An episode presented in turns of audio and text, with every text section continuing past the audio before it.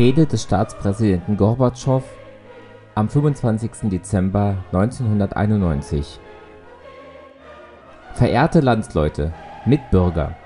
Angesichts der Situation, die nach der Gründung der Gemeinschaft unabhängiger Staaten entstanden ist, beende ich meine Tätigkeit als Präsident der UdSSR. Diese Entscheidung treffe ich aufgrund meiner Prinzipien. Ich trat immer fest ein für die Selbstständigkeit und die Unabhängigkeit der Völker, die Souveränität der Republiken. Aber gleichzeitig war ich auch für die Erhaltung des Unionsstaates und des ganzen Landes. Diese Ereignisse haben sich in eine andere Richtung entwickelt.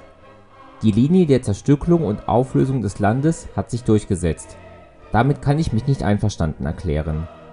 Auch nach dem Treffen in Alma-Ata und den dort gefassten Beschlüssen hat sich meine Position in dieser Frage nicht geändert. Darüber hinaus bin ich der Überzeugung, dass Entscheidungen von solchem Ausmaß auf Grundlage einer Willenserklärung des Volkes getroffen werden müssen.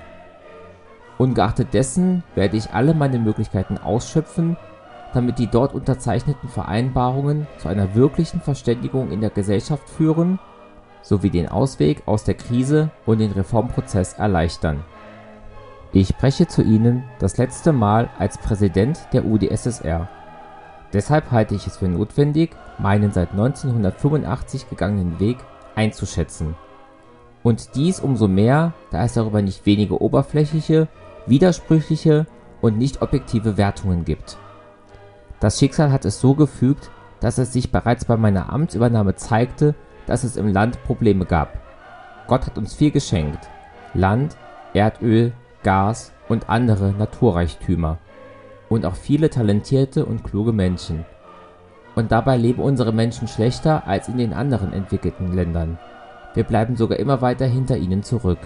Der Grund dafür war schon zu sehen. Die Gesellschaft befand sich in der Schlinge eines bürokratischen Kommandosystems. Die Gesellschaft musste der Ideologie dienen und dabei die furchtbare Last des Wettrüstens tragen. Die Gesellschaft gelangte an die Grenze ihrer Möglichkeiten. Alle Versuche von halbherzigen Reformen, und ihrer gab es nicht wenige, scheiterten nacheinander. Das Land verlor immer mehr an Perspektive. So konnte es nicht weiterleben, es musste alles grundlegend verändert werden.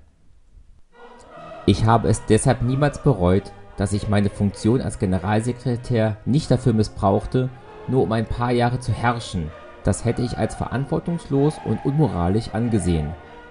Mir war klar, dass die Einleitung von solch großen Reformen in einer solchen Gesellschaft wie der unseren eine äußerst schwere und auch in bestimmter Hinsicht eine riskante Sache ist.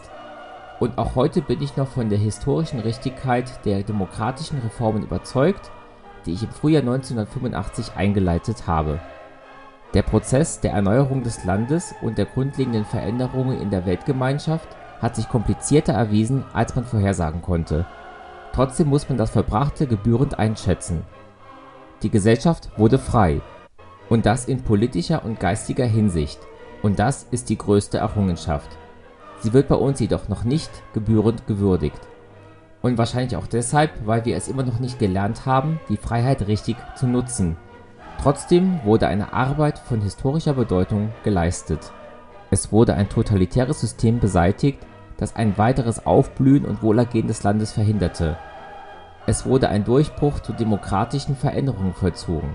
Freie Wahlen, eine freie Presse, Religionsfreiheit, politische Repräsentationsorgane und ein Mehrparteiensystem wurden zur Realität. Die Menschenrechte wurden als oberstes Prinzip anerkannt es wurde mit dem Übergang zu einer vielschichtigen Wirtschaft begonnen. Alle Formen des Eigentums werden als gleichberechtigt anerkannt. Im Rahmen der Bodenreform ist die Bauernschaft wiedererstanden. Farmen wurden gegründet, Millionen Hektar werden an Land und Stadtbewohner übergeben. Die wirtschaftliche Freiheit des Produzenten wurde gesetzlich verankert.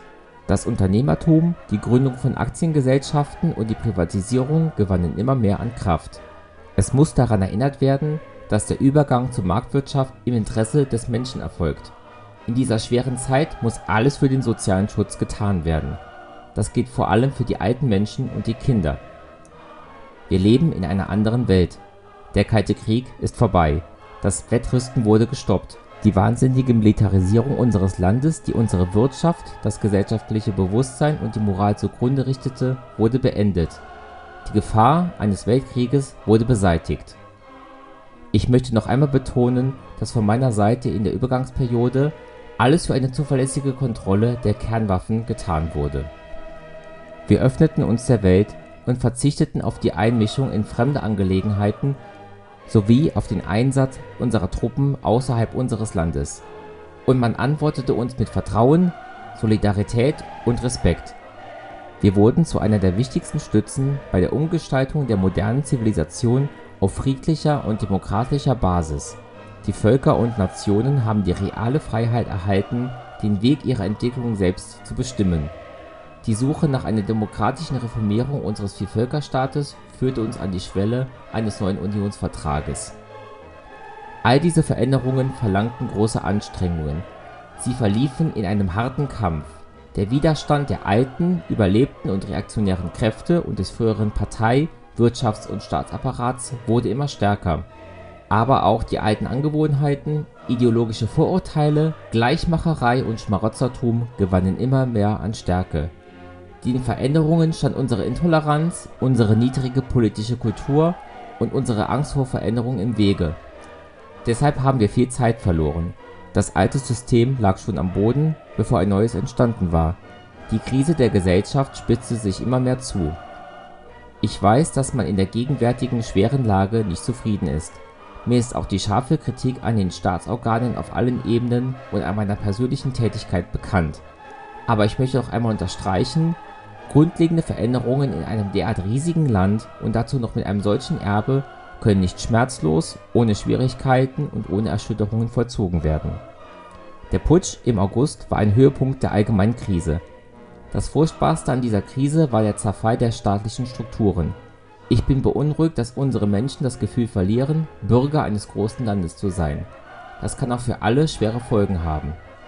Als lebenswichtig erachte ich die Erhaltung der demokratischen Errungenschaften der letzten Jahre. Sie wurden unter den Qualen unserer gesamten Geschichte hervorgebracht. Auf sie darf unter keinen Umständen verzichtet werden, sonst sind alle unsere Hoffnungen auf eine bessere Zukunft zum Untergang verurteilt ich spreche über alles offen und ehrlich. Das ist meine moralische Pflicht. Ich möchte allen Bürgern danken, die die Politik der Erneuerung des Landes unterstützt und sich in der Verwirklichung der demokratischen Reformen beteiligt haben. Ich danke allen Vertretern der Politik und der Öffentlichkeit sowie den Millionen Menschen im Ausland und all jenen, die unsere Pläne verstanden und unterstützten und die uns entgegenkamen, mit uns ehrlich zusammenzuarbeiten ich verlasse meinen Posten mit Besorgnis, aber auch mit der Hoffnung und dem Glauben an Sie, Ihre Klugheit und geistige Stärke.